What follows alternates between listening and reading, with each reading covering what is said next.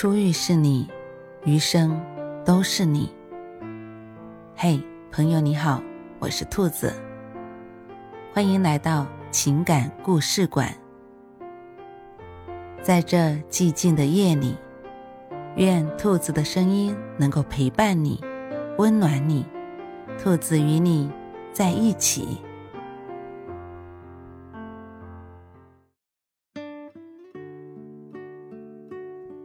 他和我说起他的男人黄大雷，从艺术学院舞蹈系毕业，直接进入诗歌舞团。莫小飞一度觉得自己受到幸运女神的青睐。她长得美，跳得好，可跳来跳去也不过是个伴舞。开始他还以为是自己不够努力，没有机会。逐步的。他开始懂了，是他没有理解透那些潜规则。王大雷就是在这种情况下出现的。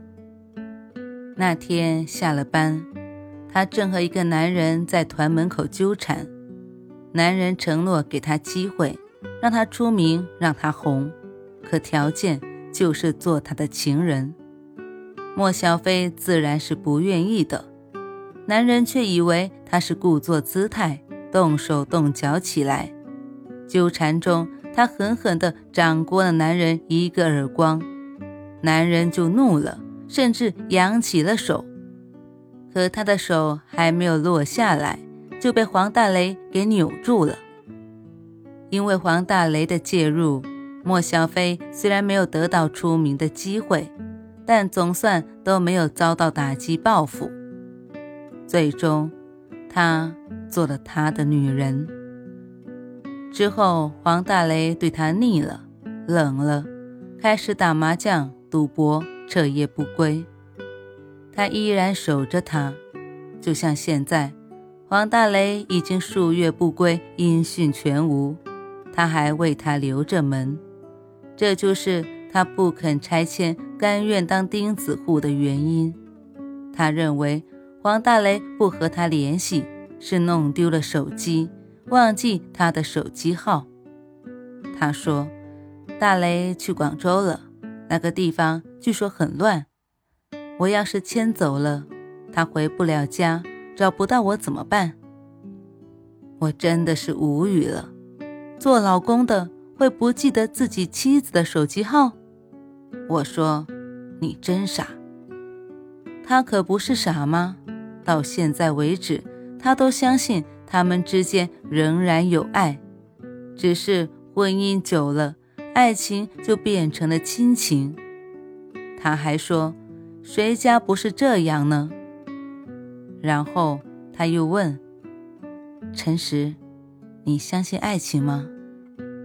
那天晚上，我装作睡着了，没有回答。事实上。我已经好久没有想过爱情这回事了。林青离开我之后，我的心就空了。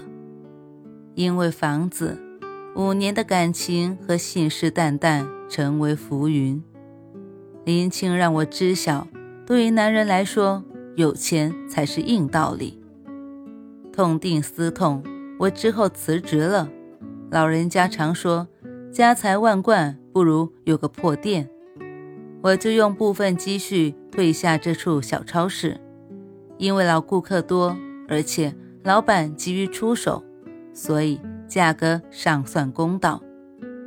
剩下的钱，我买了两台老虎机，供年轻人玩。起初我并没有发现老虎机可以迅速的致富，直到黄大雷到我店里来，嫌钱赢得太少。我才洞悉里面的奥秘，并迅速引进了几台新的老虎机。来玩的人越来越多，他们不知道这些游戏机都是可以人为设定赔付率的，高额奖金让他们输红了眼。黄大雷甚至提出用他们家的房子做抵押。我深知。这种变相的赌博早晚会被取缔。我不贪，只要够一套房子的钱就够了。所幸的，我很快达到目的，并在政府大范围治理老虎机前，将老虎机处理掉了。钱会让男人重新鼓起爱的勇气，比如现在，对莫小飞，我就有爱的冲动，虽然他对我若即若离。事情有了实质性进展，是在一个月之后。那天晚上，他委托我帮他看房子，说出去办点事。第二天一早，他才回来，拎着一瓶红酒，几样熟食。他说：“陪我喝点吧。”我这才发现，他的眼睛红红的，仿佛刚刚哭过。莫小飞喝多了，从他的话语里，我听出些门道来。黄大雷骗了他，说是去广州，实际上却是傍了个富婆，结果被莫小飞以前同事给撞见了。两个女人无比缺德的打电话来恭喜莫小飞，说你过上了锦衣玉食的生活。起初他不信。跑到富婆家门口蹲守，终于抓了个现行。王大雷不肯跟他回来，还扔了离婚协议书给他。莫小飞眼泪模糊地看着我：“你说的对，我真傻，什么都相信他。”之后他怎么围过来的，我不记得了，我只记得。他热辣辣的嘴唇，柔软滚烫的身体，空气里仿佛着了火，一碰就收回哔哔啵啵的声响。莫小飞就像一株桃花，在我的身下璀璨的绽放。几天后，我看着房子，莫小飞去领了离婚证。我有些震惊地问。资产怎么分？房子归谁？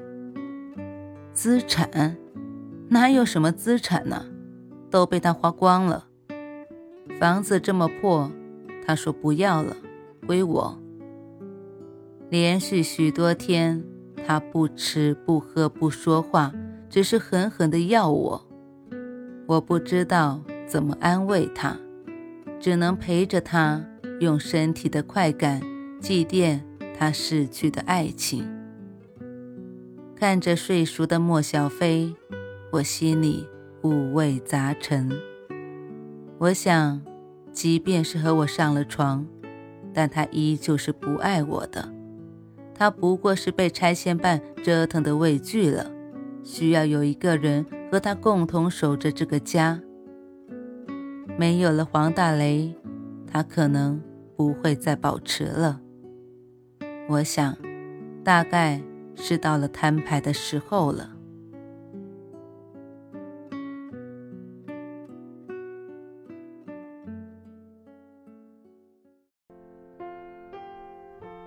晚安，正在听故事的你。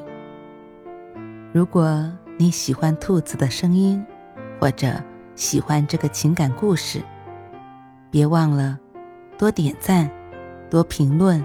多打赏哦，兔子，感谢你的支持和鼓励，祝你晚安，好梦。